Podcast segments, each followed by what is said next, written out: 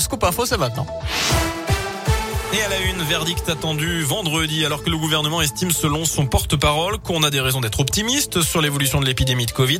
Le Conseil constitutionnel rendra son avis sur le pass vaccinal dans trois jours. Il a été saisi par plusieurs dizaines de députés et de sénateurs de l'opposition. Certains complètement opposés à ce pass, d'autres voulant s'assurer qu'il y ait des garde-fous pour accompagner ce texte. La classe politique s'indigne depuis hier soir et cette révélation de Mediapart.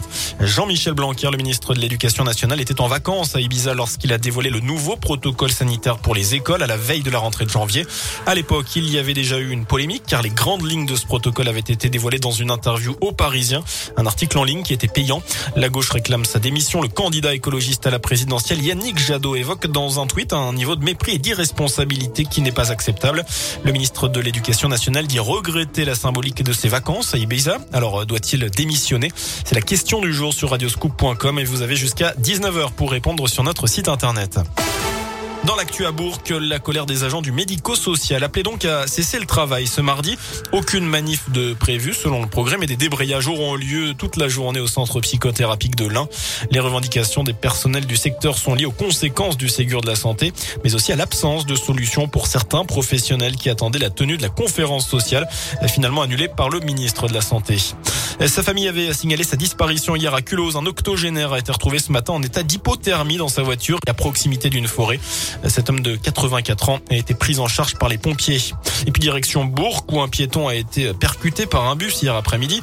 Le car a laissé passer un camion qui sortait du chantier. C'était dans le chantier du carré Amiot en l'occurrence. Le chauffeur n'a alors pas vu la personne passer devant son véhicule et l'a accroché à faible allure par l'avant gauche. La victime a été transportée à l'hôpital de Fleria pour une blessure à la tête. Il pourrait être responsable d'une quarantaine de cambriolages dans la région. Cinq suspects ont été interpellés vendredi matin par les gendarmes de Villefranche. Ils seraient impliqués dans une douzaine de tentatives de cambriolage dans le Beaujolais et le Val-de-Saône au nord de Lyon. Mais d'autres faits dans la région pourraient aussi être reliés à eux. Une quarantaine, donc je vous le disais, euh, notamment dans l'Ain et en Saône-et-Loire. Ils ciblaient uniquement des commerces de proximité, pharmacie, tabac, boucherie. Et ils auraient notamment sévi à Saint-Georges de Renins et à Montmerle-sur-Saône. Une information judiciaire a été ouverte. Trois des cinq suspects sont considérés comme des mineurs isolés. Ils ont tous été placés en détention provisoire, les autres placés sous contrôle judiciaire.